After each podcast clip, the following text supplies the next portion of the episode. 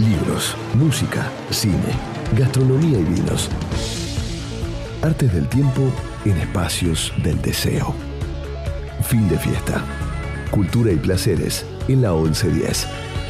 Con Luis Diego Fernández, Aki Tejerina y Fabián Couto.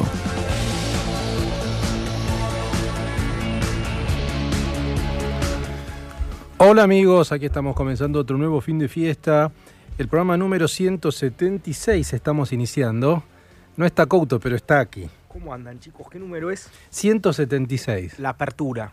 La apertura. Eh, bueno, 22.05 y es 6 de octubre. Eh, ¿Cómo estás, querido amigo? Bien, re Bien. bien. Bueno. muy, muy buen fin de semana. alegro. Variadito.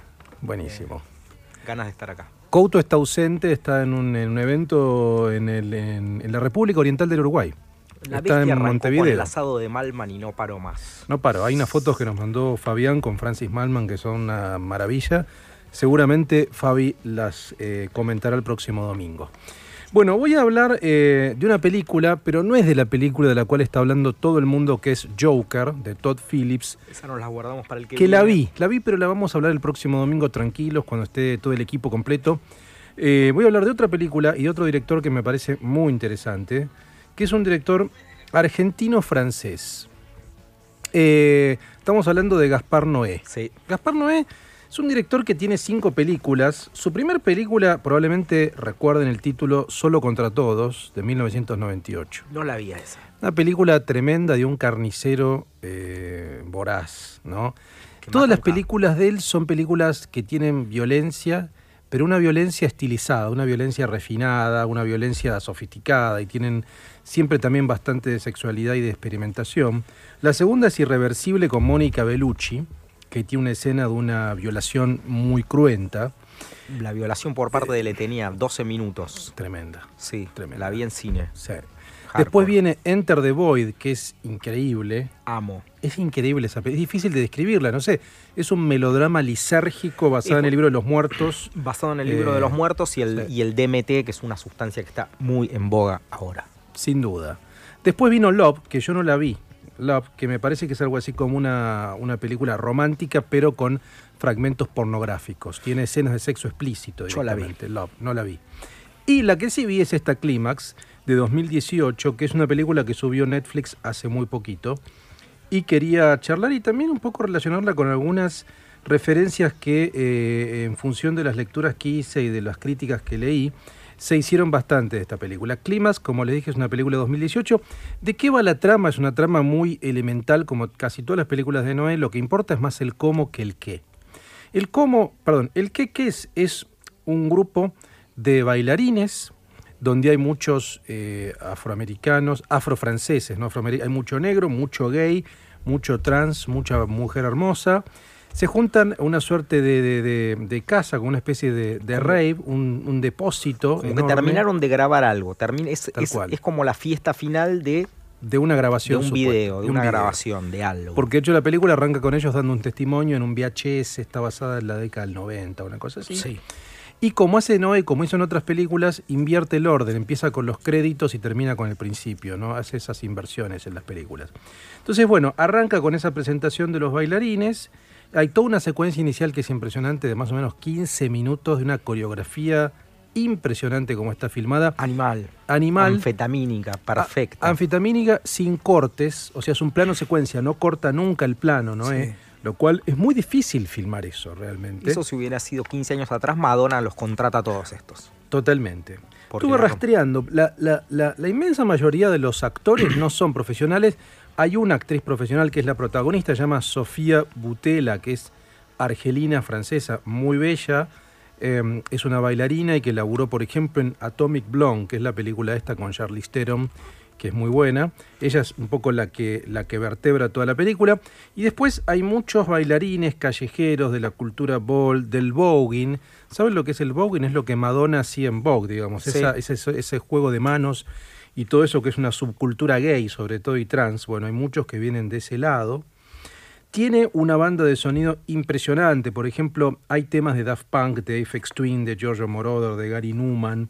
Muy buena. Entonces, ¿Qué es lo que sucede acá? Los muchachos y las chicas bailan todo el tiempo, empiezan a hablar y alguien pone en la sangría, hay una sangría de la cual todos van bebiendo, algo, que no sabemos hasta el final exactamente. Es una sustancia, por supuesto, es una droga, y esa droga empieza a generar efectos en cada uno de ellos. Los efectos no son muy copados, uno podría decir. O sí, quizás sí, no sé, pero empieza a revelar eh, ciertas características de sus personalidades que son complicadas. Digo, ahí empiezan a sacar lo peor de ellos, aparecen pulsiones de muerte, aparece violencia, aparecen eh, ciertas recriminaciones que se hacen entre ellos. Hay un niño, hay un embarazo, hay, mucha paranoia, porque, o sea, cada uno de ellos había tomado sus drogas individuales, ¿eh? ¿no? Alguno tomó merca, alguno tomó un éxtasis, pero todos en conjunto toman esa droga que los pone extremadamente sensibles a, los sonidos, a malentenderse, a llevarse mal, a como que saca una cosa muy agresiva y uno cuando la está viendo como espectador también te sentís todo el tiempo. Es incómoda la película. Es incómoda. Es una película incómoda como suele pasar con las películas de Noé. Te coloca en esa incomodidad, pero es rara porque por momentos uno, yo por lo menos disfruté mucho toda la parte de la danza, me pareció increíble, uno quería bailar también, es muy epidérmica, es como una suerte de tema electrónico que te golpea en el cuerpo y uno quiere también salir a bailar. Pero por otro lado también cuando la droga empieza a hacer efecto, digamos, los cruces que se dan son cruces bastante nocivos o bastante destructores, digamos. Entonces, ahí me parece a mí, y algunas críticas lo dicen, me pareció interesante, hay como una suerte de búsqueda que también pasa en las rapes, de tratar de destruir el yo o la identidad. ¿Cómo se destruye eso? Bueno, con las drogas, con el, con el baile etcétera, pero supuestamente esa destrucción del yo o de la identidad debería llevar a algo más interesante, por lo menos algo más celebratorio o a una comunidad. Bueno, lejos de pasar eso, esa destrucción del yo que se da a través del baile, de la música electrónica y de las drogas, en la película de Gaspar Noé Clímax, lleva a que todo el mundo descubra el monstruo que tiene dentro suyo. Entonces cada uno va mostrando su monstruo y se termina una suerte de baño de sangre bastante particular. Van sacando eh, lo peor. Lo peor. Exactamente. Hay muertes hay, hay, unas muertes complicadas. Eh, es una película, algunos datos técnicos que se filmó en 15 días, sin un guion preciso. Tiene mucho de improvisación porque tenía que ver con esta danza. Y hay algunas, por ejemplo, contactos con otros, eh, con otras obras, por ejemplo. Después de la canción voy a leer algo de William Burroughs, de Espresso Nova, porque tiene bastante que ver, me parece a mí. Burroughs acá describe muy bien el efecto de drogas. Ustedes saben, William Burroughs escribió Naked Lunch y muy buenos textos que tienen que ver con lo lisérgico y con la experimentación con drogas en general. Bueno, encontré algo que me parece que se vincula con lo que busca Gaspar Noé. Y también hay un libro, que no es una novela, que se llama eh, La psicología de las masas de Gustave Le Bon de 1895, que es un ensayo, es una reflexión sobre cómo el individuo va con la masa independientemente de lo que él quiere. Digo, se deja llevar por una pulsión que puede ser destructiva o que puede ser constructiva. En este caso, eso se le ve con las rapes o con esta rape particular. Y por último, hay un documental que también recomiendo de 1990 que se llama Paris is Burning de Jenny Livingston, que retrata toda la cultura ball y el voguing en New York. Tiene mucho que ver con lo que hace Noé acá. ¿no? Lo que pasa que en el caso de Noé, por supuesto, es una ficción, acá es un documental. Bueno, esta película la verdad que yo la recomiendo fuertemente, hay que estar preparada, preparado y preparada. Y para que tengan idea cómo, eh, cómo se la puede definir, hay una frase con la que me parece que abre y cierra la película, que es la siguiente. Dice, nacer y morir son experiencias extraordinarias. Vivir es un placer fugitivo. Eso dice Clímax. Bueno, y vamos a empezar fin de fiesta escuchando un tema de M que se llama Pop Music.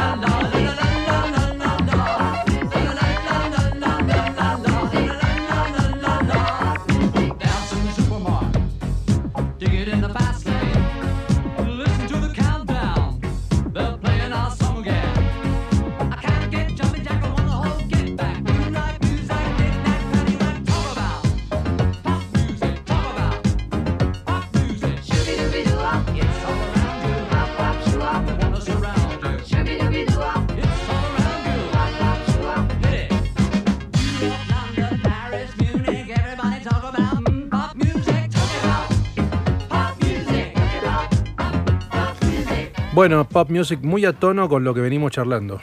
Sí. De Gaspar Noé. Bueno, a propósito de Gaspar Noé, como yo les decía, eh, algunos relacionan eh, esta película Clímax de Gaspar Noé y el cine de Gaspar Noé en general con la literatura de William Burroughs. Si no leyeron a William Burroughs, recomiendo que lean el, el, eh, Naked Lunch, almuerzo desnudo. ¿no? Yo no traje almuerzo desnudo, traje Espresso Nova, Nova Express, que tiene varias particularidades. Este es un libro del 64. Si no conocen a Barros, Barros fue un escritor, uno de los beatniks, se lo asociaba con los beatniks, amigo de Kerouac, amigo de Ginsberg, pero vivió en Tánger, en Londres, en París, viajó mucho. Y una de las características de su obra es que él fue un laboratorio de experimentación. Es decir, él usó su cuerpo como un laboratorio experimental, básicamente con sustancias, sobre todo con todo tipo de drogas, ¿no? Sí. Em, de los beatniks fue el menos, el menos hippie. O sea, no tuvo, eh, al revés, siempre fue muy urbano. siempre muy fue urbano. Muy, muy urbano, venía de la parte del jazz. Tal cual. Eh, tenía, tenía una familia que tenía, que estaba acomodada. Sí, sí, sí, total. Viajaba como quería. Tal cual. Y referente, por ejemplo, de Lou Reed y de la Velvet. estéticamente lo copiaba, me parece un poco, ¿no? Él, por ejemplo, esta novela está escrita con un método que hoy viene una, una poeta muy interesante, que por ahí podemos charlar también sobre Barrows. Dice Barrows, he empleado una variante del método del recorte o del cut-up de Brian Gissing. He dado el nombre de método de doblaje a la variante utilizada en este libro, por consiguiente es un compuesto de autores vivos y muertos. Vean lo que quiere decir eh, Barrows con el método cut-up, y acá lo explica. Dice, em, William Barrows doblaje. Dice, al escribir mis dos últimas novelas, Nova Express y El Ticket que explotó, The Ticket That Exploded, practiqué una extensión del método cut-up que llamo The Folding Method una página mía o de otro doblada en dos verticalmente y pegada sobre otra. Que el texto que se obtiene se lee como un solo texto a causa de doblajes. Es como una suerte de collage hacía con otros textos, ¿no? El doblaje proporciona al escritor una amplitud infinita de posibilidades. Por ejemplo, tomé una página de Rambaud y la sobre una de Saint John Peirce, dos poetas que tienen mucho en común. De esas dos páginas surge un número infinito de imágenes, un número de combinaciones incalculables.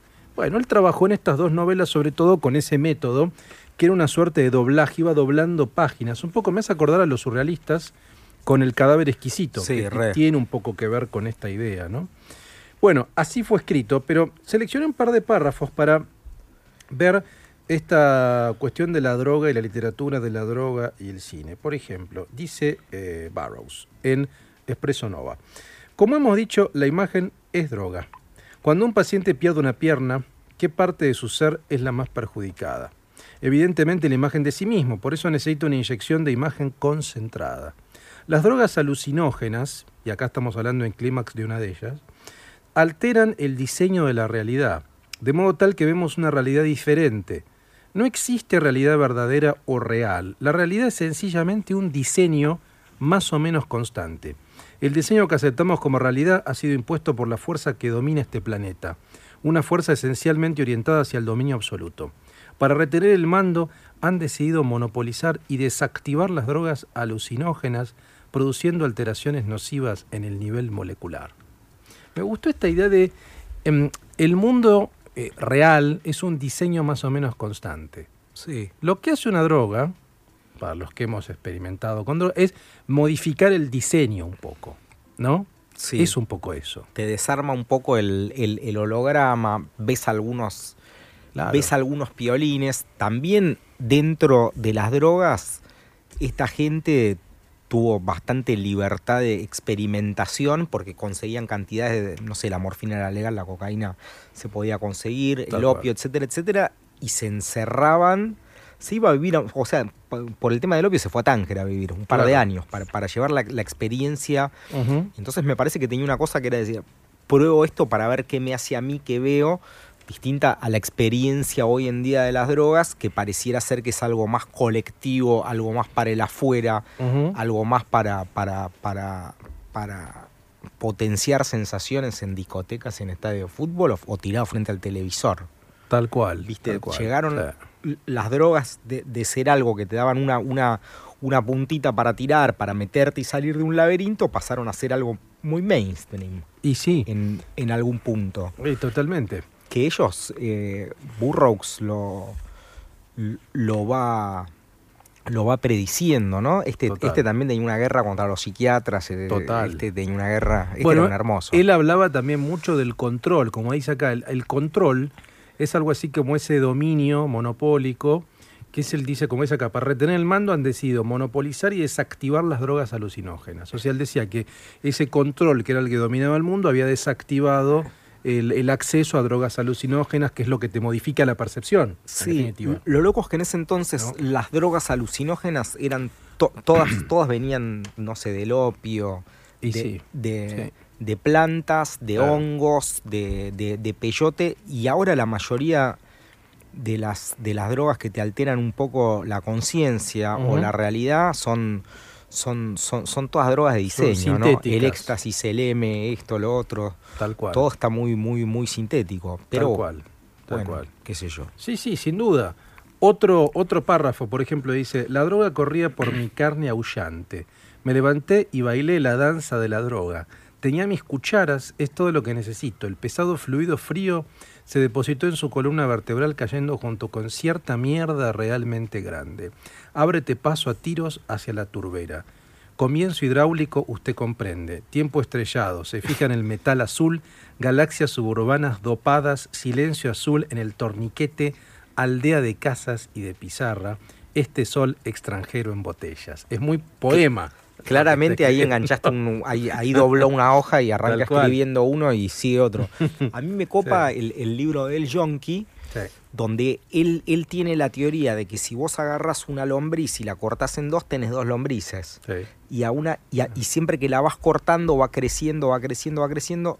Él tenía la teoría de que, de que él como un junkie se estaba, estaba matando células y todo el tiempo se estaban como regenerando. Y él llegaba a un punto donde estaba absolutamente flaco, podía estar dos semanas sin ir al baño con absolutamente toda, toda la piel. Tal cual. La piel pegada y hay, y hay, unas, hay unas muy buenas escenas donde, donde estos tipos juegan al, a, a, Tommy Jerry con los policías en los subterráneos de New York y el aspecto de ellos es totalmente Mm. gris, las uñas secas y todo, pero viste, él, él, él tiene un ansia tal por, por el producto claro, que sí o sí tiene que salir de, es como un ratón que tiene que salir de la cueva a, a, procurárselo.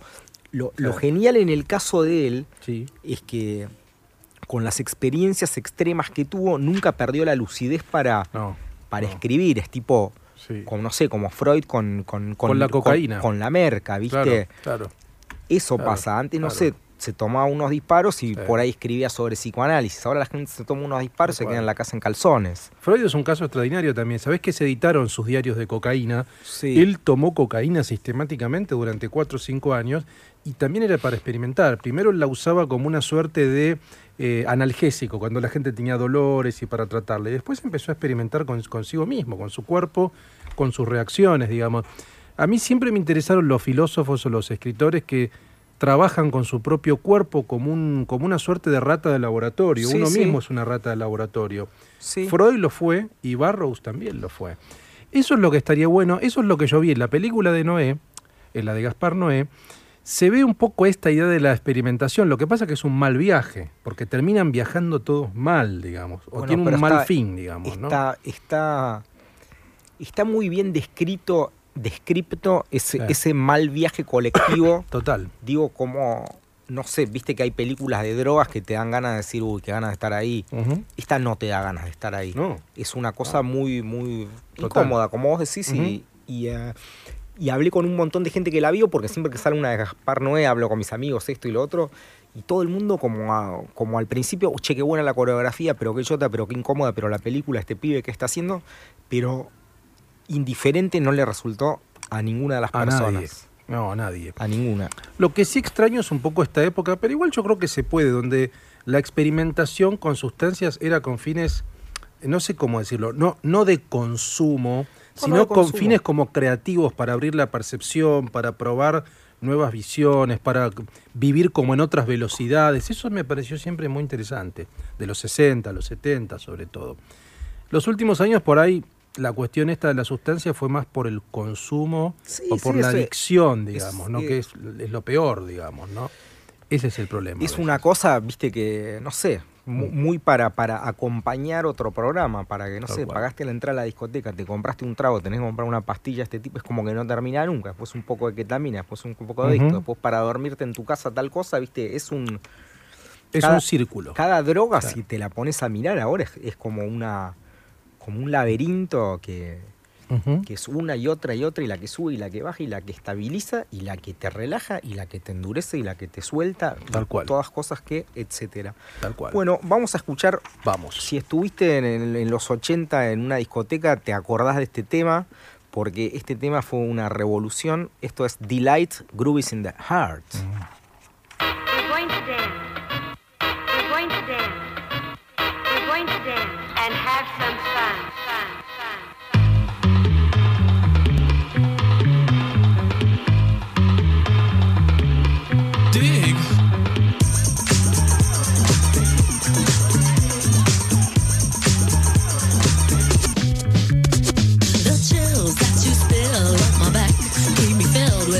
satisfaction when we're done, satisfaction of what's to come. I couldn't ask for another.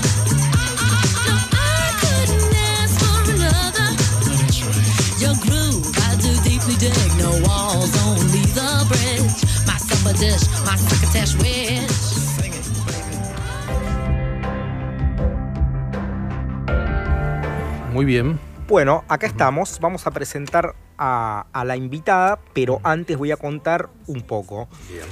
Me trajeron para leer la, biografía de, la, de, la, invitada, que es espectacular, porque anda por todo el mundo publicando cosas, es una canchera, pero ella agarró y con una viroma empezó a tachar, a corregir, a editar, o sea que acá voy con mis gafas que hoy las traje, Luis Diego. Bien. Estamos con Valeria Melchiore, que se, se doctoró en letras en la Universidad de París 8 y a partir de su tesis doctoral publicó el libro de Amelia Bianini, La excentricidad. Viagioni. Viagioni, Viagioni, Viagioni, Viagioni. Ya me están corrigiendo este programa, ya te digo que me gusta. Poesía y campo poético, poesía multiplicidad, El camino a la singular. Corregidor 2014. ¿Ahí qué dice? Que edité para mm. Adriana Hidalgo en 2009 la poesía completa de Amelia Biagioni también. Y ¿Querés que te lea algo más? Por favor, dale. En 2017 saqué un libro de ensayos que se llama La suerte del poema. La suerte del poema. Escrito para diversas publicaciones. Soy poeta, traductora, docente universitaria. Y acaba de salir Bien. La trilogía del temblor. Ah, bien. Que fui a la presentación de la trilogía del temblor. Estaba ¿Dónde fue? suelto por Palermo. la presentación? En la Galería Mar Dulce de Ral y de su mujer. Muy linda. Eh, que han sido, bueno, RAL ha sido un editor, es un editor magnífico y Gustavo Ibarra, el diseñador gráfico, me ha acompañado muy bien. Así que estoy muy feliz. Muy bien. Bueno, buenas noches Valeria, gracias por estar en, fin de fiesta eh, acompañándonos. Yo quería contar mi experiencia de que estaba perdido en Palermo. Conocemos cómo son los lanzamientos de poesía, que son, son muy bonitos. Sí, señor pero el lanzamiento de Valeria fue una cosa espectacular, lleno de gente, buenos vinos, en una galería de arte. Sí. Decime una cosa. Ahí está Salton, nuestro productor que la está... de Gaby Michetti. Muy bien. Perfecto. Habla Salton. Ya está, ya está. No, una cosa, están todos los detalles. ¿cómo, cómo, ¿Cómo viste la presentación? ¿Cómo te sentiste? Yo te vi muy, muy, muy recontra recanchera. Bueno, la verdad que para mí la literatura es un fenómeno de la intimidad. Eh, no es un fenómeno para las lecturas y las presentaciones. O sea, yo por supuesto que voy a lo de mis amigos y voy a y últimamente me han invitado a leer poesía y voy, lo hago, pero yo prefiero leer sola en mi cuarto, ¿no? Y o sea que me cuesta eh, el tema de las presentaciones, las lecturas de poemas, etcétera, pero estuve muy contenta, muy feliz. Lo que yo quiero fundamentalmente es que se lea mi libro, obviamente. Seguro. Yo vi que llevaste la presentación con, con mucha onda. Sí vi que toda la gente estaba recontra prestando atención porque había un lugar donde se veía y otro lugar donde salía la voz. La verdad es que estuvo súper, súper. Igual me parece una genialidad eso. La próxima vez presento un libro, es te alquilas un cuarto en un hotel y lees ahí en la cama y que, que estén afuera. la lectura es en la cama. En un momento pensé, hacerlo en mi casa, invitar a mis amigos, porque convengamos que esto es un género, eh, digamos, para un público a veces un poco restringido. Eh, y que incluso dado la cantidad de gustos que hay diversos en términos de poesía, es verdad que no, no a todo el mundo puede gustarle un libro que es un poquito experimental. Pero me acompañó la suerte, parafraseando el título de mi libro de ensayos, y eh, RAL le editó una plaquette a mi amiga Liliana Ponce, que es una genia, y que como sabíamos que iba a convocar mucho público Liliana, bueno, eh, presentamos las dos cosas a la vez, matamos dos pájaros de un tiro. Muy bien. Yo quiero ir un poco al origen. A ver, ¿vos estudiaste letras acá en Argentina, en Buenos Aires? Estudié acá, en una universidad privada, y después me fui a Francia y me doctoré en Francia. Hice una maestría y me doctoré en Francia, sí. ¿Siempre fuiste muy así lectora desde chiquita? ¿Cómo fue que llegaste a la literatura? O en realidad llegué a la poesía a los 5 o 6 años, sin saber que existía algo que eh, se llamaba, que se podía oficializar con ese nombre. Y siempre cuento esta anécdota porque es muy graciosa. Sí yo escribía, leía muchísimo, por supuesto, era, era una hija única em, con una realidad un poco así em, sofocante y eh, me la pasaba leyendo. Leía seis libros por semana o más, en la playa leía también, la gente que estaba conmigo en la playa se acuerda que me la pasaba leyendo, y escribía poemas.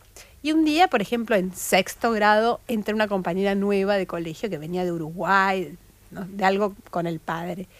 Y entonces un día me dice, ¿sabes que mi papá se llama Rodolfo Godino, es un poeta que ha escrito, tiene una, ha tenido una estética bastante como conservadora, pero yo he escrito, escrito en homenaje a esta historia, he escrito una reseña a, una obra completa que publicó alguna vez, este, es poeta. Y yo hice, no lo podía creer, que eso existiera. Claro. Entonces la miré y dije, ¿cómo que es poeta? Es poeta. Claro.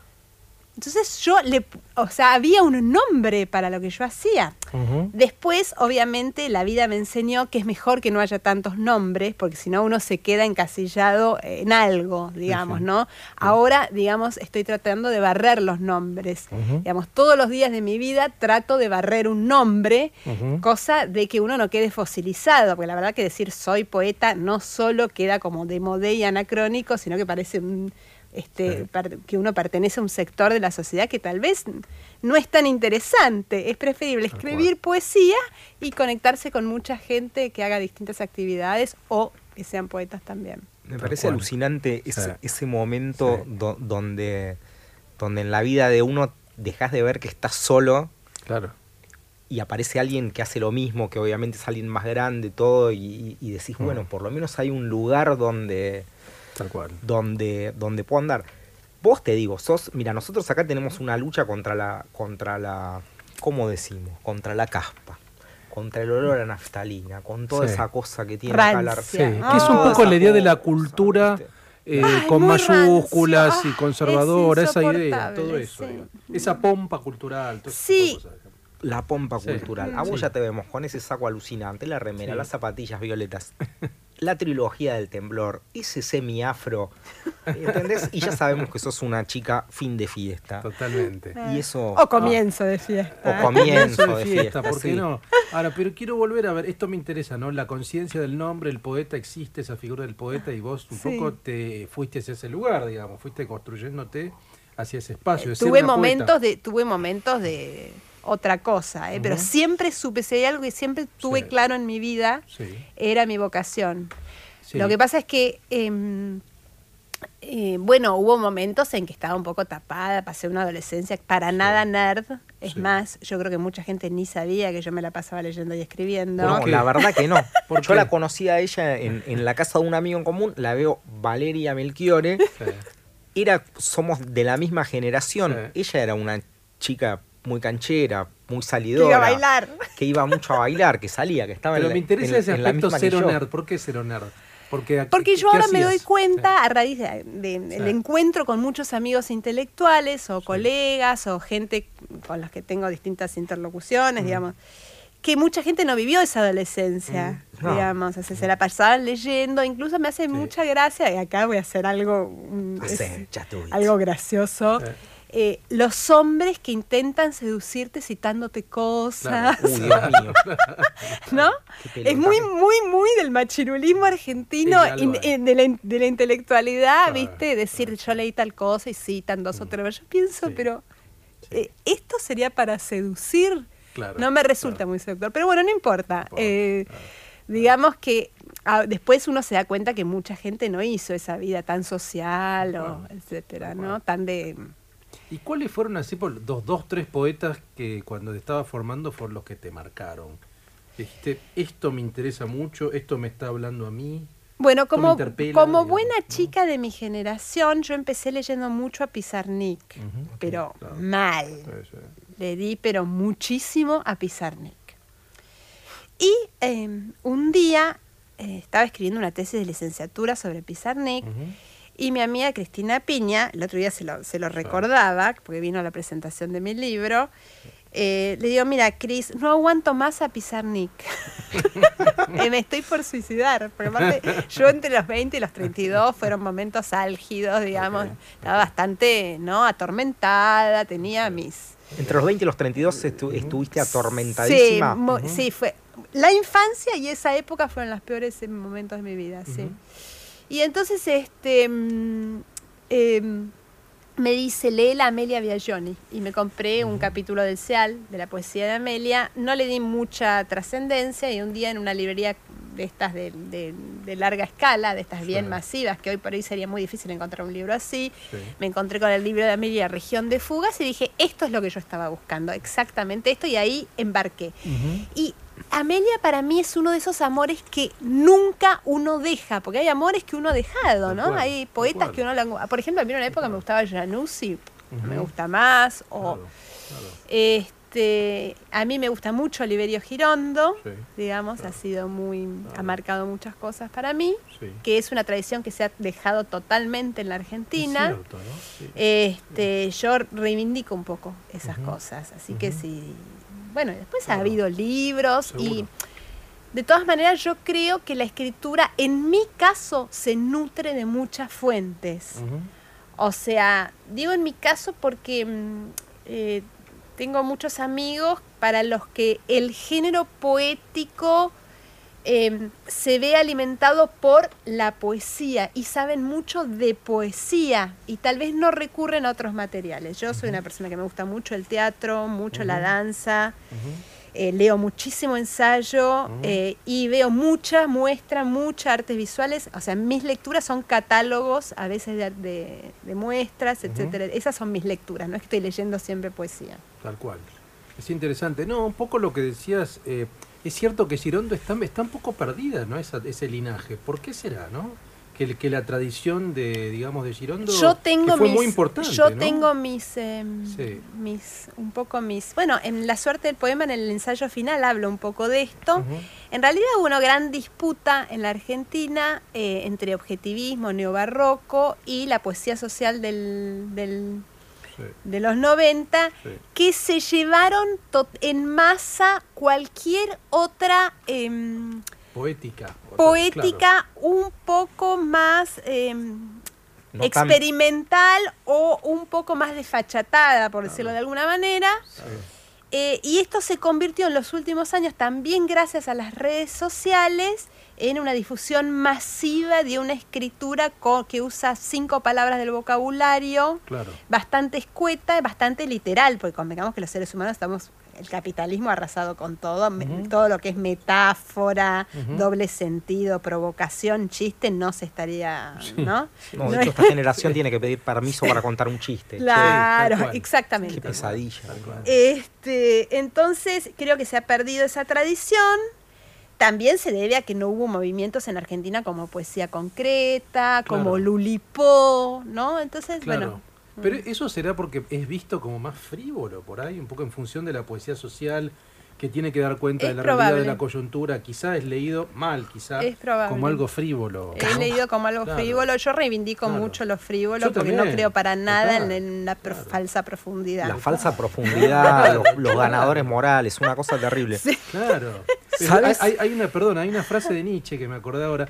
Nietzsche dice, esos griegos eran superficiales de tan profundos.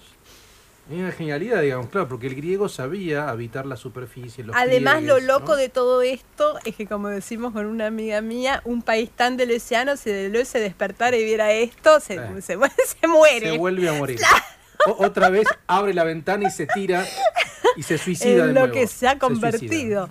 este, pero bueno, no, yo reivindico un poco eso y un poco de esta trilogía, si bien yo escribo otras cosas, ¿eh? este, es un poco una reivindicación de eso, así que te invito a... Lo voy a leer. Vamos a escuchar una canción y después nos vas a contar en qué otras cosas andás, Valeria Melchiore. Vamos a escuchar a The B-52s y el tema se llama Dancing Now.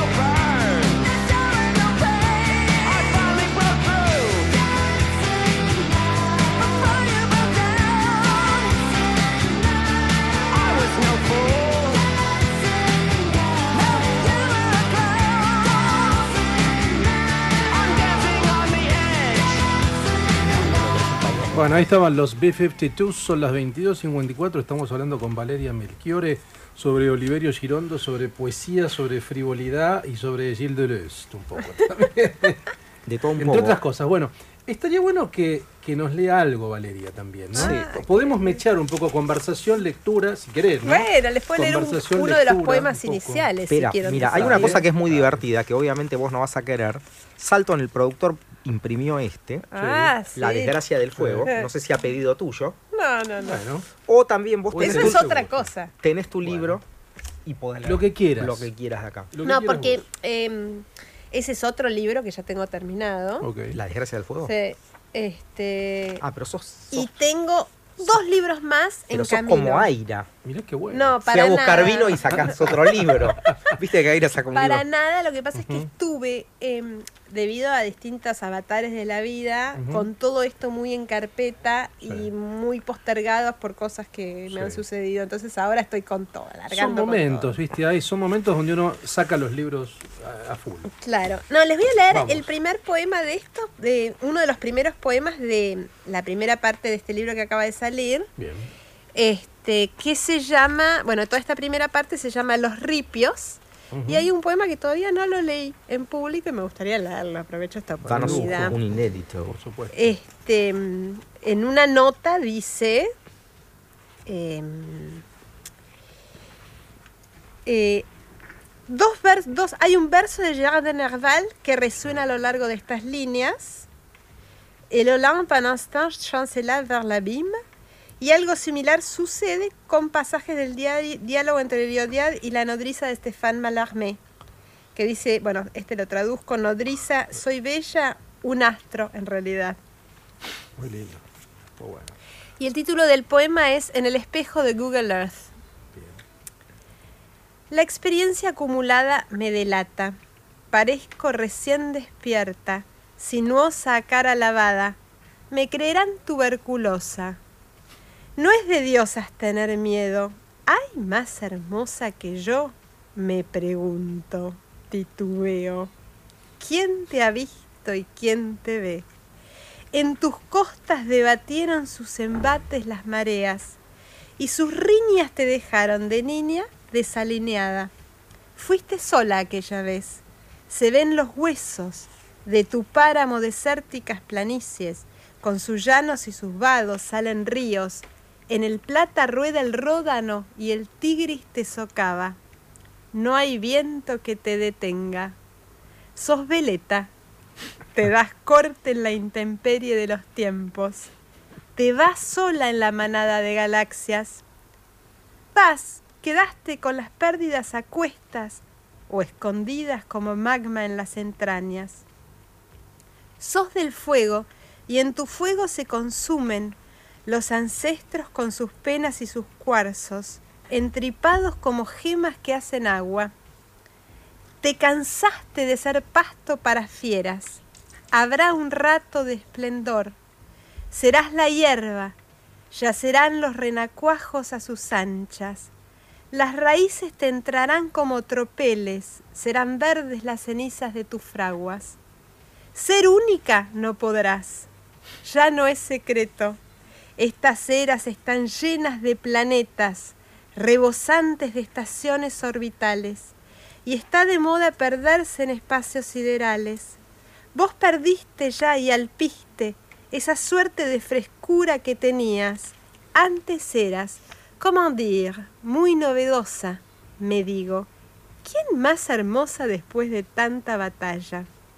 Si empollaste a todo trapo las marañas que alojaron a un dechado de tipejos, por tus nervios acuñaron las monedas, de tu tiara la madera de cadalzos, los barriles de petróleo, trataron de envenenarte, de hartarte, te sedujeron, plagaron tus recintos tropicales con ácidas especies de guirnaldas. Me digo, tan pi por ellos, que esquivan mis amagues y mis rachas. Yo apenas intentaba sacudirlos, moldearlos a mi estirpe revoltosa, sacarles la modorra de milenios. No es calumnia, lo confieso. En mi llaga se nutrieron las deidades infernales, aunque a gatas ahora lidie con mis quistes y mis mañas, Vaya flaca, defectuosa, parezco tuberculosa con mis quejas balanceándose en la niebla. Sin las ráfagas de frente, ¿será hermosa? Tan propensa como siempre a los arrojos, no practico la geomancia, me mareo. Saquen lustre a mis estragos los cosmiatras y sus séquitos de astrólogos descuellen con sus báculos o rayos fibrilando en agitada turbamulta de chispazos. Por la templanza me dejo acicalar, ya es hora. Se ven huellas de pisadas en el cielo. Yo me entrego al albedrío de rotar.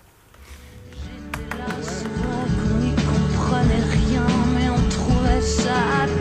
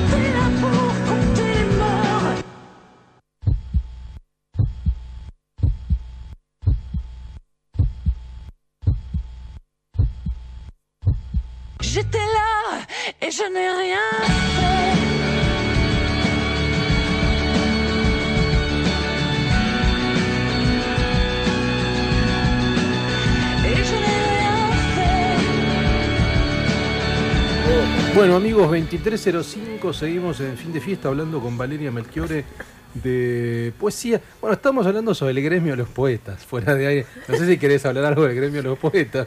¿Cómo te llevas con, con los, se mal con, los, gremios en general? Con los colegas o con... Em, me gusta el vínculo individual. Eh, la verdad que los gremios no me gustan. Bien. O sea, no me gusta el gremio de ningún tipo. Eh, ni por la sexualidad, ni por el color de piel, ni por el país, ni por... En, el momento que hay una agrupación quiero salir corriendo para otro lado. Entonces tengo vínculos individuales con gente con la que me entiendo muy bien y quiero más. Tengo amigos y tengo mis interlocutores, pero bueno, no, voy a decir que sea todo. Entonces prefiero... Eh, uno va optando, ¿no? Y hay un momento que si no, prefiero, la verdad que esto de estar un poco así al margen de ciertas cuestiones te permite ser más libre cuando creas, digamos. Son caminos distintos. Sí, Obvio, no. No estás obligada a, agradar, a, hacer, a, buscar el aplauso de las focas. Pregunta, pregunta. Mm. ¿Cómo haces con, con, con, tu vida entre ser poeta y, no sé, y llenar la heladera? ¿La tenés dividida? ¿Está toda junta? ¿Cómo, sos varias personas en una. ¿Qué sos Valeria Melchiore? Soy, muchas personas en una. Qué sexy. Porque yo es em, otro, yo es otro. Cuando, cuando era más joven tenía todo más mezclado, entonces por ahí daba un taller y cobraba por el taller o daba clases de algo. Y en un momento de mi vida que se dio como un quiebre, porque además vine a vivir a la Argentina, etcétera, bueno, se murieron mis padres, etcétera, este, me empecé a dedicar a la educación, este, como algo económico, digamos, y... Em, eh, ¿Dónde dabas clases? ¿Dabas clases en Di clases en institutos superiores, di clases en la UCA de literatura argentina, en Francia di clases, di muchas clases de castellano para extranjeros cuando era joven, con eso me compré una propiedad, incluso trabajé muchísimo para distintas consultoras en la época del menemismo que era el uno a uno. Este eh, he sido lectora para Sudamericana, he sido periodista, he hecho de todo. Pero ahora me dedico a todo lo que me interesa de la literatura y vivo de la educación. Claro, mm. claro. Es un tema ese, ¿no? O sea, los que se dedican a, la cultura en general, porque no solamente es un tema de literatura. de qué viven, digamos, si mm. deben ganarse el pan, digamos, o viven de trabajos que tienen que ver con eso, sea el periodismo, la traducción, yo trabajé mucho con una socióloga, yo trabajé mucho eh, con una socióloga, no con ella, lamentablemente con sus libros, eh, que se llama Natalie Heinich, que es una socióloga francesa que lamentablemente no ha sido por ahora traducida al castellano. Y que, eh, bueno, por supuesto, parte de Bourdieu, ¿no? de todo, de Casanova, etcétera, y hace mucho trabajo de campo, ¿no? Este, y ve cómo se constituye la figura de ciertos artistas visuales, del escritor, etcétera, y hace trabajo de campo haciendo entrevistas, hasta qué punto uno está comprometido con el campo o no. ¿No? En el sentido de que si de repente uno vive de la literatura, bueno, tal vez tengas que hacer ciertas concesiones. Es lo mismo que, este, yo igual entiendo muchísimo cualquier opción, ¿eh? es lo mismo que el docente universitario, el investigador del CONICET, que bueno, hay un nicho que se llama literatura argentina, si uno está en la cátedra de literatura argentina, eh, es muy raro que se ponga a leer a Anne Carson. Lo más seguro es que se la pase leyendo literatura argentina y que tenga que hacer papers sobre los dos temas que eligió. El ámbito es más acotado. Eh, no creo para nada que esté mal. Me parece otro camino. Yo en este momento hago todo lo que quiero. Tal cual. Ahora, a mí me interesa eh, un poco, como ya mencionaste también, la cuestión francesa. Vos estudiaste en Francia con un doctorado en París 8, tenés. ¿Cuáles son las, grandes diferencias que vos ves entre el ámbito argentino y el ámbito francés en materia universitaria, en materia cultural en general? Bueno, algo que es agradable en Francia mm. es que yo vi, por ejemplo, mi director, que fue Julio Premat, o muchos profesores, son realmente profesores. Em, convengamos que hay una realidad económica que a ellos les permite vivir de eso exclusivamente, entonces no tienen que estar haciendo malabares y eso genera menos competencia, menos política universitaria, pero cuando hablo de política universitaria no me refiero a eh, si gana... Eh, tal partido o tal otro. Exacto, no, me refiero a, esa cosa, esa intríngulis que hay de ver cómo piso fulano. Ellos tienen un sueldo, su trabajo es dar clases, investigar y bueno, y, van por esa vía, digamos. Exactamente. En ese sentido me resultó más placentero. Claro. El ámbito universitario, al menos. ¿eh? Yo igual no me hice muchos amigos en el ámbito universitario. Tengo una amiga que es periodista, que es una amiga mía, que es colombiana, pero nos conocimos en la universidad. Me parece que sos la persona que más fácil se hace amigos en el mundo. No sé, te veo como una bueno, soy hija única, ¿no? Y un poco escapar a esa soledad para mí consistió en eso. Tengo training porque mis padres eran así. Em, claro. Pero bueno, es distinto un vínculo más íntimo que, ¿no? Estos amigos así. Seguro. Sí, sí, sí. Ahora, es cierto esto que decías del ámbito francés, el ámbito argentino, Acá está todo muy contaminado, muy tamizado de la política universitaria, ah, que suele ser bastante miserable. Recontra Muy miserable. Y es verdad esto que mencionas del resentimiento, la envidia. Uno tiene. ¿Por qué? Porque no hay capital concreto y hay capital simbólico. Mm. Entonces, ¿cómo te pagan? Con una cátedra, yendo a tal lugar, publicando. Y obviamente ahí aparecen las envidias, ¿no? Eso mm. quizá en el ámbito francés o en el ámbito europeo en general no es tan así digamos, ¿no? Uno tiene un puesto, uno tiene un sueldo y puede vivir de eso y punto, ¿no? Claro, están menos pendientes de lo que hace el otro. Tal cual, tal cual. Em, igual ya desconozco cómo es el ámbito universitario argentino a esta altura, pero te quiero decir que no sé. Sigue siendo más o menos así. Yo, lo conozco. Te lo podés reimaginar. Sigue eh, siendo más o menos. Te lo podés reimaginar. Lamentablemente, es una pena, pero bueno, ah. hay mucho de eso. Ah. No, y esta lógica de los gremios que vos decías, Pasa lo mismo con los filósofos, los sociólogos, los, científicos. Mm. Es lo mismo, la lógica del gremio sigue existiendo, digamos, ¿no? Claro. Yo traté de borrarlo un poco esto, de hecho la presentación fue en una galería de arte. Yo trato todo el tiempo de borrar esas fronteras. Y de hecho invité a leer a dos chicas que no son del mundo de la literatura. Una es, fotógrafa y otra eh, y galerista. Y la otra es artista plástica, visual. este, eso, eso me gusta también. que bueno, Mucho vínculo con el arte. Eso te interesa mucho, las mucho, artes plásticas. Mucho, porque eh, el padre de mi hija era diseñador gráfico, era un tipo muy talentoso, este, egresado de Beaux-Arts en París y de escuelas de diseño gráfico, y con él hizo muchos recorridos. Siempre me interesó muchísimo. Este, y justamente ahora estoy armando un proyecto que tiene que ver con el cruce de disciplinas, que es un proyecto virtual.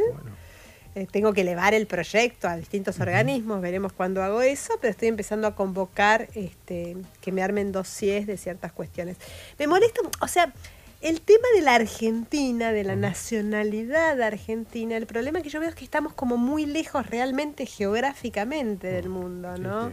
Entonces uno se termina encerrando como mucho. Muy endogámico. es muy endogámico. Entonces eh, se ven desfavorecidos un poco los cruces. Es muy caro viajar, obviamente, si a uno no lo invitan. Este, ¿Cómo un intelectual se va a ir pagando pasajes a Nueva York o a...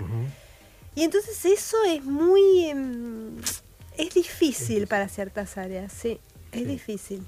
Es el culo del mundo. Yo tenía una empresa de logística y me decían, che, pero es más caro traer el par de zapatos acá que el par de zapatos. Sí, sí, es el culo del mundo. Acá no hay combinaciones. No es Chile que te vas para el Pacífico. No, no vas a ningún lado, es la última estación. Tal cual. Y entonces, por ejemplo, qué sé yo, leo poetas en otras lenguas y digo, qué placer esta poeta o este poeta. Y a veces acá me cuesta encontrar más... Eh, ¿Y sos así de traducir poesía también? ¿Sos traductora de poesía? Sí, he, sí, he traducido del francés junto con Ricardo Herrera, un poeta que se llama Pierre-Jean Jouve, que sacamos una publicación en Huesos de Jibia. He traducido a Prévert, he eh, eh, tengo toda una traducción de Alice Oswald, que es una poeta inglesa, que este, es un gran fenómeno. Hay muchas poetas en lengua inglesa muy interesantes hoy por hoy. Mira, hace, una, hace un par de semanas estuvo Piro, viste, Guillermo Piro, que es traductor también, mm. y él nos dijo que una de las cosas que más ama es traducir. Más que escribir su obra es traducir. ¿Cómo te llevas vos con la traducción? No, yo, prefiero escribir. No es que no me gusta, ¿eh? me gusta, me entusiasmo, pero tengo más práctica de escritura. Este, que de traducción. Claro. Eh, conozco gente a mi alrededor que son los genios traduciendo y bueno. Pero cuando algo me gusta mucho, lo quiero traducir. Ahí sí lo quiero traducir. Porque uno, uno quiere comunicarlo, querés que lo lean. Claro. Tal cual. Sobre todo estas poetas geniales, Kate Templeton, otra que estoy traduciendo ahora que se llama Caroline Duffy. Em, sí. En lengua francesa no he encontrado nada que me haya apabullado, así, en la contemporaneidad más este, inmediata. Pero en lengua inglesa, Anne Carson, que es una poeta maravillosa. Eh, básicamente lo que se siente, que yo hablaba con una amiga mía, actriz el otro día, en teatro pasan cosas espectaculares en la Argentina. Tremendo el teatro. yo voy mucho al teatro, me gusta mucho, el soy fanática de Mariano Pensotti, me encanta lo que hace, me encantaría trabajar con él. Sí. Em, yo creo que en otros géneros es como que estaría costando más. Pero ojo, me parece que también el tema de las redes sociales han cambiado totalmente eh, las posibilidades con la escritura. Porque, em, em, bueno, es como empezar y dar de nuevo. Eh, porque lo que se difunde se difunde mucho en las redes sociales y hay, pareciera como que hay ciertas exigencias de las redes eh, que bueno, han, han, transformado el mundo, el mundo de la literatura también. Incluso este tema de la brevedad o de la no brevedad. Yo me pregunto en un ensayo de la suerte del poema si no va a tener más eficacia el poema, que puede ser de dos versos, que una novela. ¿Quién puede leer hoy? o sea, pienso en mi hija que tiene 12 años, por ejemplo, este... Me pasó, me pasó, me pasó que me, que me pareció que era el... Nos fuimos con unos amigos a Croacia en un barco, ¿no? 16 pibes, todo el día, pum, sube y baje, sube y baje. Entonces en algún momento necesitas tener un poco de, de ir a leer. Y me llevé un libro de Sam Shepard, que era de, amo a, Sam Shepard.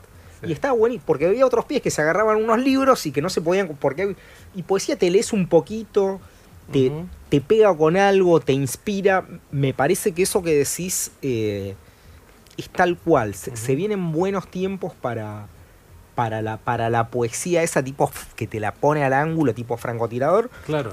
Claro. O también como esta tuya que es súper expansiva, que pasás del francés al lenguaje tumbero, a, es, eh, la verdad que fue como un trip escucharte, ¿viste? Sentí que estaba como en una peli que no sabía que, ¿viste? Esa de Chaplin que te da un tortazo, aparece por acá, viene la parte triste, sale el sol, aparece la nave espacial, ¿viste? Digo, pará, pará. Tengo un amigo que me dice eso, que yo juego con ¿Y ahora con qué me va a salir? Para mí la sorpresa es algo muy importante. Sí. O sea, me parece que la gente está evitando las sorpresas. Eh, y en la escritura uno no puede encasillarse conozco muchísima gente que ha tomado una decisión. Yo no sé cómo han hecho para tomar una decisión a los 20 años, yo estaba recontra perdida, ¿no? Pero han tomado una decisión, yo voy a ir por acá. A mí me gusta el realismo eh, sucio. Es muy raro que pase eso. A los 20 años uno no tiene ni idea. y tienen 50 y siguen, escribiendo realismo sucio. Bárbaro, es una decisión, tal vez le va bárbaro. Yo lo asocio con algo un poco masculino también eso. Probablemente me equivoque, además es como muy añejo hablar de eh, masculino y femenino, pareciera como que soy del siglo XIX. Este es un binarismo insólito, pero em, yo pienso, ¿no se estarán evitando las sorpresas? Porque capaz les cae en la mano un libro que es, eh, no sé... Otra estética, otra, estética y se entusiasman, ¿no? Sin duda, sin duda. ¿Querés que algún otro poema que nos leas? ¿Querés leer algo? Algo más corto. algo breve, algo breve y vamos a una canción. Bueno, estamos con tiempo, ¿eh? estamos con tiempo, pero. Lee el que te guste. No sé, el que te guste. El, que te guste, no, no. Y hacemos una canción. No está el, no, está el informativo. No, no le tenemos tiempo. I love the informativo. Bueno, em, ¿ahora les leo? Sí. ¿Tenés ganas ahora? Sí, sí, bueno, les leo uno de lo que estoy escribiendo ahora. Dale. Es una serie que se llama Felinias, que está dedicada a Malgracio y Estrellita, que se imaginan quiénes son, mis gatos. Ah, ¿Cómo se llaman? Malgracio y Estrellita. Malgracio es un gran nombre. Es una obviedad hablar de gatos hoy en día, pero el tema gatos me ha dado para... Sí. Incluso soy como anticipatoria en mis poemas, pues después me di cuenta que llevo a la realidad lo que escribí hace un mes. Es muy, eso es muy loco. Una premonición. Pero bueno, eh, la serie total se llama Carne Molida. Y esta es una, una de las Ars Gaética. Muy bueno. Se llamo yo. Muy bueno. Y dice así el poema. Métete con el miedo, arrasa, no gana quien se escabulle. Del fracaso apacigua la llama, con pletórico orgullo, abre de par en par cuanta rendija haya. Rayos te iconoclasten en el pecho, deja la somnolencia para los que no gozan de suficiente ficha. Caigan las tuyas en agujeros verde fosforescente o rubio antorcha, como limón de enero, o en ranuras repletas de ideas voluminosas, y estas caigan, se aplasten imperturbables contra el piso, expulsen el numen de su furia brillante, salpiquen sin remedio a quien se interponga. Hay una adrenalina en esto del cerrojo, la puerta clausurada, pega total, cruje total, golpea, de cuajo en boca, total, más fuerte es lo que exaspera. En eso indaga porque ahí está el dije de la memoria, su futuro tan preciado, ese que aguanta la derrota, su envoltorio desgarra. Verás que adentro está el nombre de tu bestia. Ve, devora. Muy bueno. Muy Ars Gaética. Buenísimo. Me encantó. El, mundo de los gatos. Eh, total. Eh, hacemos una canción. Vamos a escuchar Sin gafas. Vamos a escuchar a The Postmarks. La canción es 7-Eleven y es un cover de los Ramones. Oh,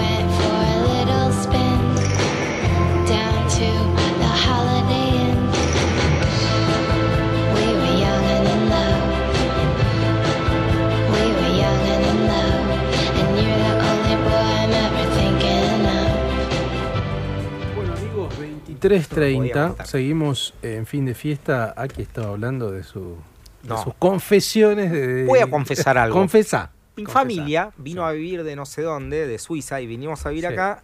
Y adentro de, mi casa la gente andaba en pelotas. Bien. Uno de 70, otra señora de 20. Todos en pelotas. yo rápidamente fui al colegio y supe que eso no lo podía decir. En, bueno, me echaron en tercer grado del colegio, pero viste esas cosas, esos secretos que. De familia. Que uno. Mm. Guarda. Vos, yo también. Vos nos contabas que vivís, vos vivís en una película sueca. Mm. Por lo que nos contás. No sueca. ¿Qué? Pero, no, porque sueca sería como más atormentada, pero era una familia donde yo tengo una madre de poder, digamos, muy empoderada. Por eso a mí el feminismo, digamos, la, vulgata del feminismo local me suena como un poco que no entiendo muy bien desde con mujeres superpoderosas. Yo he vivido con, mujeres superpoderosas que han hecho a los hombres los han. Me, interesa mucho, me interesa mucho esa puerta que abrió Valeria feminismo, que es el tema que hoy está en todos lados. El otro día entré a una librería en San Telmo entré a una librería y yo todo lo que es muy masivo salgo corriendo para otro lado. Salí corriendo. Em, entré a una librería en San Telmo y veo una mesa de feminismo con unos títulos desopilantes. Y en eso entra un señor que yo me di cuenta que venía a buscar un libro para la hija, porque vino muy derecho a un título que solo una chica de veintipico de años puede comprar. Este, y era de la mesa esa de feminismo, todas novedades sobre feminismo. sí, claro. Que obviamente hay muchos. Yo tengo lecturas atrasadas, o sea, me quedé en, en el NCU. Sí.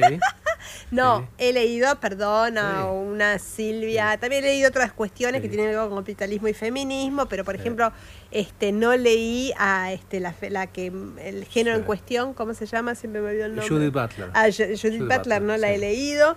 Entonces no puedo entrar en una discusión sobre este el feminismo teórica ni por casualidad. Eh, Siempre sí, lo que. Eh, voy a decir algo muy políticamente incorrecto. Una vez leí una entrevista que le hicieron a Noel Trick cuando fue a una muestra de León Ferrari, ¿no? Y por supuesto estaba la típica escultura de León Ferrari, bueno, todos los ataques a la iglesia de León Ferrari, etcétera, etcétera. Y mm, Noel Trick eh, dice: ¿Qué católico debe ser León Ferrari? Cuando uno se entusiasma mucho con una causa, yo mm. temo que uno hable mucho desde el interior, ¿no? Tal cual. Este, Entonces, eh, no es lo que más me interesa el mm. feminismo, aunque si uno mm. lee mis textos, estos, vas a notar una vena así como militante. Es verdad que me pasa de sufrir el machismo, pero con íntimos amigos, se pasan la pelota entre ellos. Y yo ahí lo primero que pienso es te destruiré, pero en silencio. Claro, porque la destrucción es en silencio. Uno no puede levantar tanto a la perdiz, obviamente. tal cual. Eh. pero con este auge, del con las causas feministas que ahora cada vez son más evidentes. Me pregunto muchas cosas. Desde el aborto, desde la legalización del aborto. Eso me parece una causa Fenomenal, por supuesto, es puntual, es vamos a sacar una ley sobre estos con la cual estoy absolutamente de acuerdo. Mm. Obvio. Tal cual. Este, pero bueno, es cierto que hay, aparte cuando uno dice feminismo, es un error, porque no hay, hay, hay muchos feminismos, hay muchas posiciones, mm, muchas son contrarias, mm. muchas este, son antitéticas incluso. Entonces depende de donde uno se pare, ¿no? Pero bueno, es verdad, a todas las escritoras que han venido acá, o las artistas que han venido acá, el tema aparece, aparece, de alguna u otra manera siempre aparece, están atravesadas, ¿no? Yo creo en la sutileza. Está bien. O sea, creo en la sutileza, creo que los cambios se dan eh, cuando uno trabaja de manera menos explícita. y cuando, cuando el cambio es bueno, es sutil, lo arrancaste vos, lo vas haciendo y un día apareciste en, Dinamarca.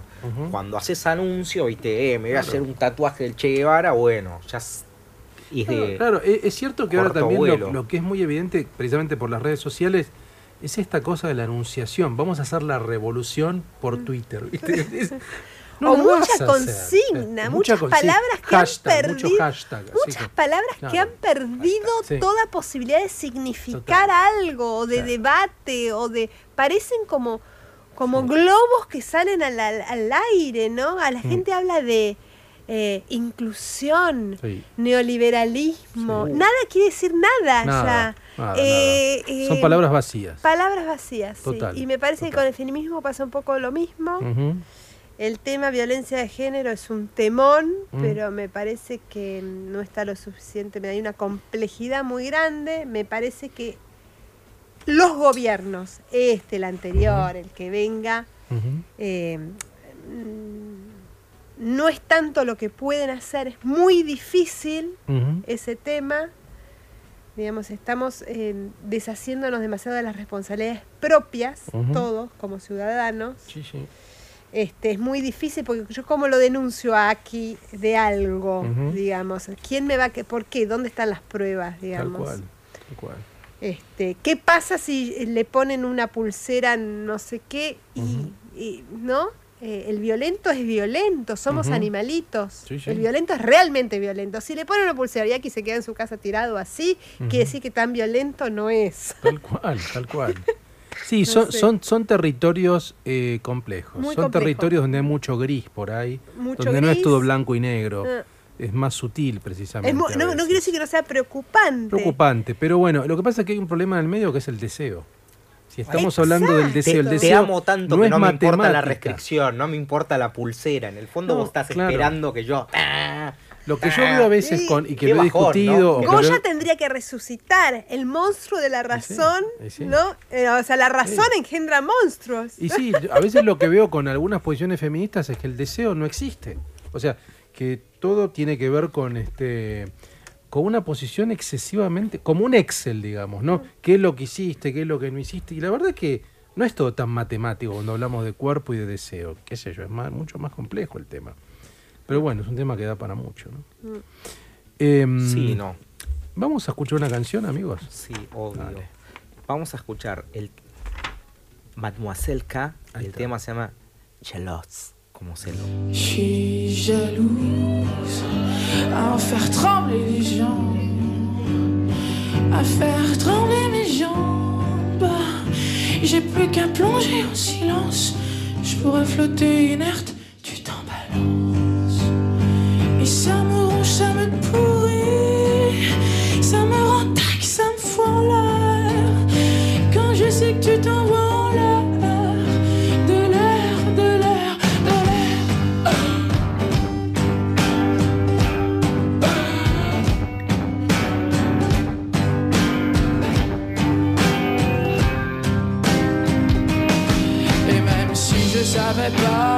j'imagine tout, c'est encore pire. Tu pourrais tomber amoureux, recommencer une vie.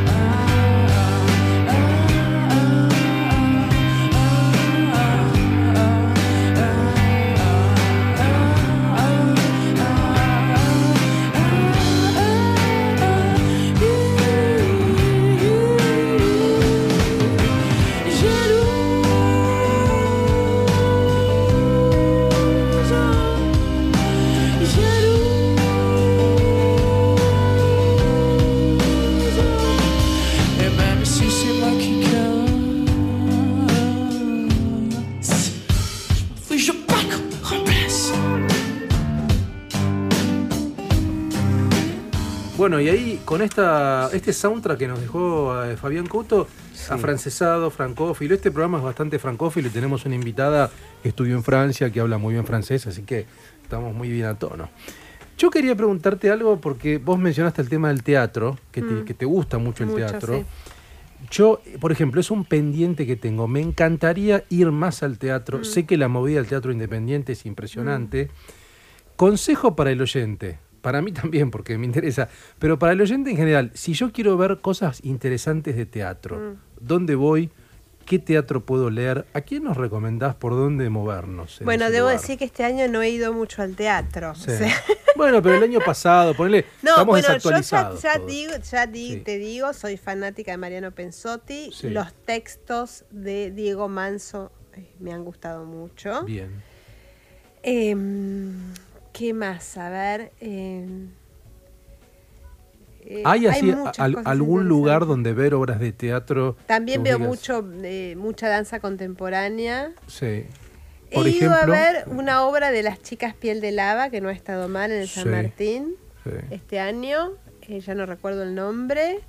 Ellas son las que trabajaron con Ginás, las que hicieron la película con Claro, una es la, una es la, mujer, de Ginás. la, película de Ginás me, encantó. La flor, la, flor es increíble. me gustó mucho, me interesó muchísimo ese nivel de delirio, me encanta ese trabajo. Bueno, él también siempre habla de que el teatro independiente es importante para él y le interesa más que el cine a veces en algunas cosas. Sí, es muy bueno el teatro que se hace en Argentina. Se hace muy buen teatro. Eh, ¿Qué más? Tengo una amiga que trabaja en Radio Nacional que me, lleva... Sí. Incluso me ha llevado a ver circo, al Polo Circo, y he visto cosas muy interesantes de, de troops internacionales. Este, Yo he visto buen circo, ¿eh? he visto unos franceses que fueron a enseñar circo a, Uruguay, a los pibes de Uruguay, y han hecho unas cosas viendo a la noche con fuego un circo, unos pibes haciendo un dragón con cajones de fruta, una una belleza. Ah. Total, yo tengo la impresión de que... hay mm, mucha tradición circense, que no, tiene nada que ver con el Le Soleil, eso detesto. Y eso es medio prefabricado. Y es recontra comercial. es muy comercial. Pero el tema del teatro o de la danza es un hábito que uno tiene que incorporar, ¿no? Que a veces es más complicado. Es que es difícil encontrar el dato de qué es lo bueno para ver, ¿no? Em, eh, ha habido obras que han tenido mucho éxito. Bueno, yo he ido con amigas que por ahí no son del mundo del teatro mucho a Timber 4. No soy fanática total, pero bueno, está bien. Pero es un trip. Vas ahí siempre te estás encontrando Me ha faltado ver Lola Arias, lo último que hizo el año pasado, me quedé sin verlo. Em, he ido mucho al Teatro Sarmiento, ¿no? Sí. Este, eh, lo que es interesante del teatro es lo efímero, ¿no? Porque claro, es la obra, el cuerpo ahí, la representación. Puede haber un registro fílmico después, digamos, pero, pero la idea es que sea un acontecimiento y ese acontecimiento aparece y desaparece, ¿no? Eso es interesante. Uno está acostumbrado, bueno, yo por ahí, yo soy bastante más cinéfilo que teatrero, entonces el, el cine es un ritual que lo tengo más incorporado, pero cuando leo una buena obra de teatro me fascina y lo que me gusta del teatro es el trabajo con el cuerpo del actor. Toda la cuestión actoral me parece extraordinaria. Digamos, sí, igual el mal teatro prefiere una mala película. que ver mal teatro, por ejemplo, me pasó en París ir a ver al, Teatro de l'Odeon una obra que estaba recontra publicitada. Amigos míos franceses me decían anda a verla y me levanté en la mitad. Era malísima. Porque los porteños estamos acostumbrados a muy buen teatro. Creo que es lo mejor que pasa en la Argentina. Lo mejor digo, em, un patrimonio que puede llegar a engendrar algo más y atravesar fronteras, porque en las otras disciplinas estaríamos un poco así aletargados, ¿no? Falta movimiento, falta contar con cierto patrimonio, hubo una especie de, por ejemplo, Kate Templeton, esta poeta de la que yo le hablaba, que es una chica que hace rap y presentaciones en público, tiene 32 años, es una genia, pero cuenta con un acervo cultural, mezcla la Ilíada, la Odisea, con, eh, ¿no? Lo que a mí me gusta mucho del teatro, por ejemplo, Diego Más es un tipo que trabaja más bien en contextos, pero Pensotti mezcla eh, enormemente. Hay eh, fenómenos de museo, hay, es un tipo que empezó con títeres, este, entonces de repente aparecen títeres y en esa mezcla genera unas cosas, pero muy bien pensadas, espectaculares. Eh, eh, Spregelburg me gusta menos, pero también he ido mucho a ver Spregelburg. Em, es un actor interesante también, ¿no? Como actor yo lo he visto en algunas películas y me mm. pareció bastante mm. bueno, ¿no? Mm. Pero es cierto que sus obras sí tienen bastante están muy como hypeadas, ¿no? Es un nombre que pega Spregelburg, o por lo menos no, pero hace unos años, años, unos años muchísimo, muchísimo, claro. Bueno, ha trabajado mucho, ha hecho muchas puestas, está bien. Yo prefiero otros, pero no está mal. Buenísimo. Decime una cosa, ¿Netflix mirás o no? ¿O no tenés sí, series? Por supuesto, mundo series. Miro series, pero sobre todo cuando yo estoy cansada de trabajar, porque trabajo mucho, trabajo los fines de semana. Entonces, por ahí el sábado a la tarde, Relax. cuando ya no puedo leer más un renglón, me pongo una serie. Tal cual. Sí, he amado las primeras temporadas de Black Mirror, por ejemplo, ya después se pone mala. Este, es difícil encontrar series buenas yo tengo la impresión de que hay mucha oferta, hay una inflación de series. Ah. Hay demasiadas, pero bueno, tienen que encontrar Ahora hay un par alguna que, esté buena. Succession en HBO está tremenda. Claro, eh, yo tengo problemas, muchos problemas tecnológicos. Mindhunter la vi. Mindhunter es buenísimo. ¿Viste la 1 y la 2? Este, sí, vi todo Mindhunter. Tremenda. Este, tengo problemas tecnológicos, entonces no puedo acceder a todo. ¿Por qué tenés problemas tecnológicos? Y porque a veces no sé cómo llegar a HBO, después hay que llamar a Cablevisión y, todo ese trabajo este, me lo quiero evitar. Claro. Pero hay un uno de los episodios de Black Mirror que es sobre la muerte, no sé si lo vieron en la San Junípero. Ah. San Junípero es. Es tremendo. Es tremendo. Es una de las mejores cosas que yo he visto, desde la banda sonora, pasando por, bueno, Mira. ¿Pero que es de las primeras temporadas? O tercer episodio de segunda temporada o segundo de la tercera, una cosa así. Es muy buena la imagen, sabes que es Black Mirror, ¿no? Sí, claro, exactamente. bueno, ahí se justo se prendió. Eso sería es eh, la pantalla de un celular. toda rota. Hoy le, volvió a poner la funda de mi. Hace poco vi una serie que mm, unos colegas míos eh, promovían en Facebook. Me di cuenta que eran de otra generación cuando empezaba la serie, pero la segunda temporada mejoró, que es una serie sobre la iglesia eh, protestante escandinava, que no sé si la vieron. No la vi. Muy buenos actores, pero la primera temporada yo decía, claro, esta gente es de otra generación. Y la segunda temporada muy buena, eh, muy buenos actores, o sea, temas densos porque la, hay una muerte, se muere uno de los... Eh. Pregunta, ¿cómo es tu momento que te sentás a escribir? ¿Lo haces de noche, lo haces de día, en cualquier momento? ¿Te tomas un vinito? Mucho en la mañana temprano yo trabajo muy bien. 6 de la mañana. 6 de la mañana, fuck. O sea, por ejemplo, me despierto, tengo una hora para salir. Pero en otra vida fuiste, fuiste un minero irlandés, amiga. Sí, sí, sí, sí totalmente. Sos Alondra, búho o Alondra. Vos claro, soy Alondra total. Y ahí me despierto, por ahí tengo una hora y mientras tomo el café se me ocurrieron tres versos y ahí escribo. Bien.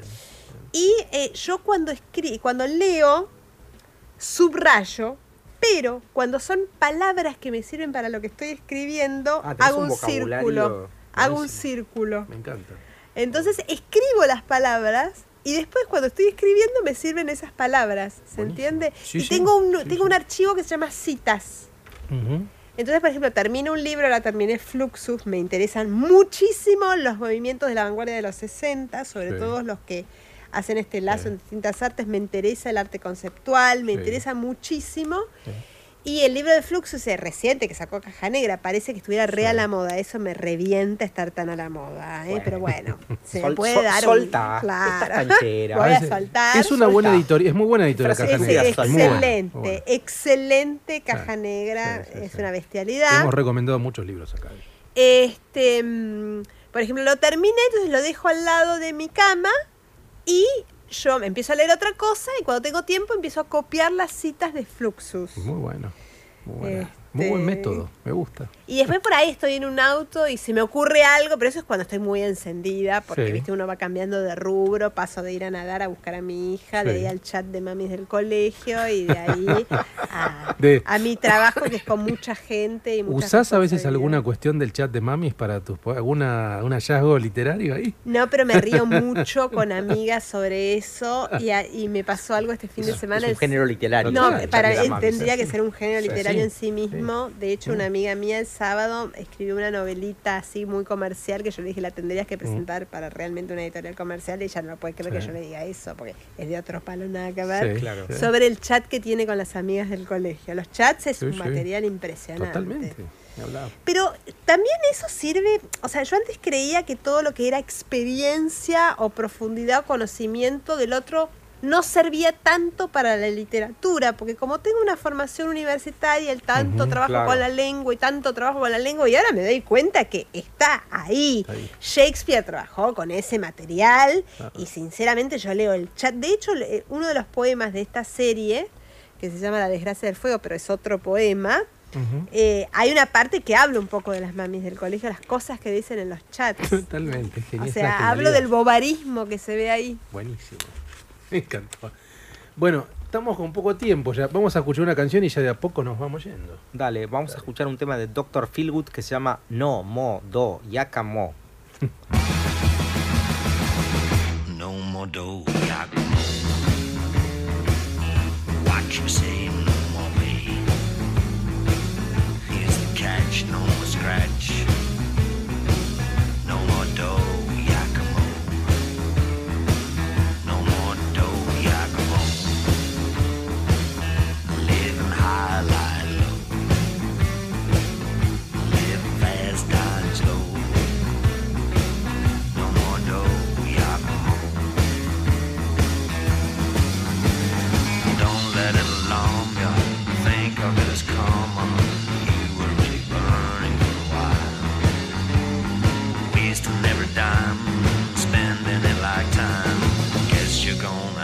Change your style.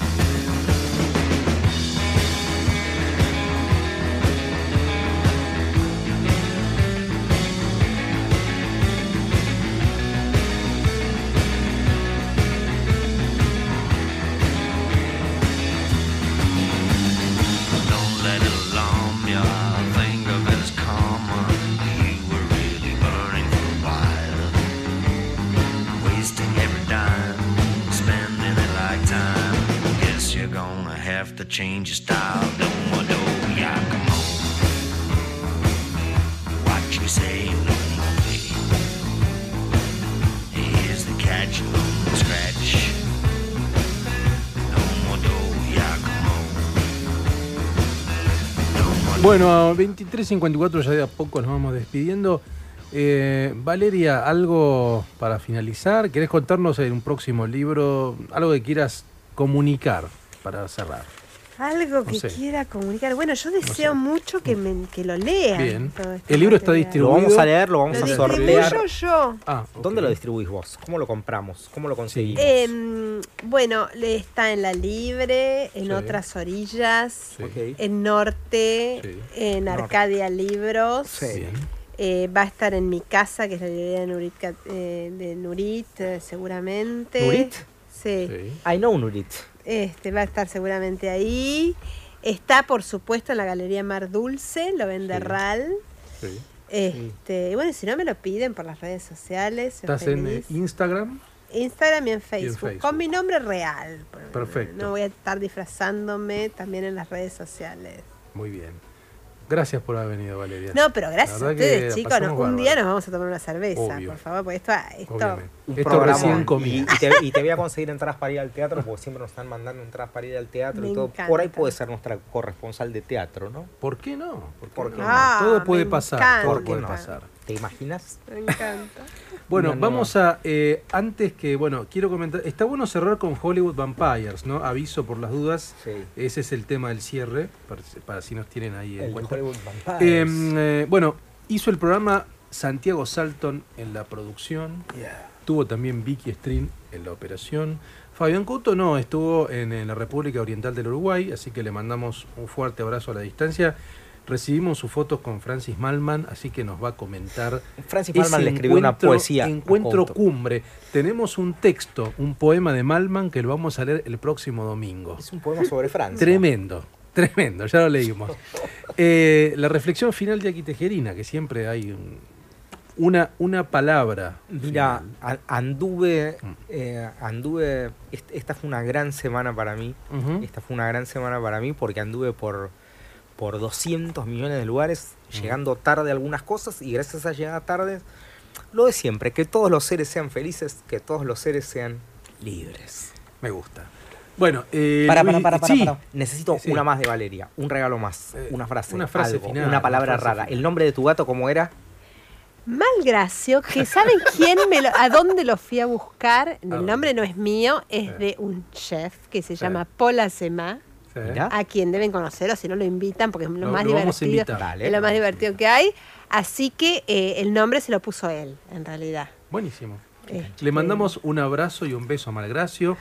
Eh, mi nombre es Luis Diego Fernández y nos vamos eh, con esta canción, el número 10 de la lista, Hollywood Vampires Heroes, que es un cover de un tema de David Bowie. Chao, hasta el próximo Chao.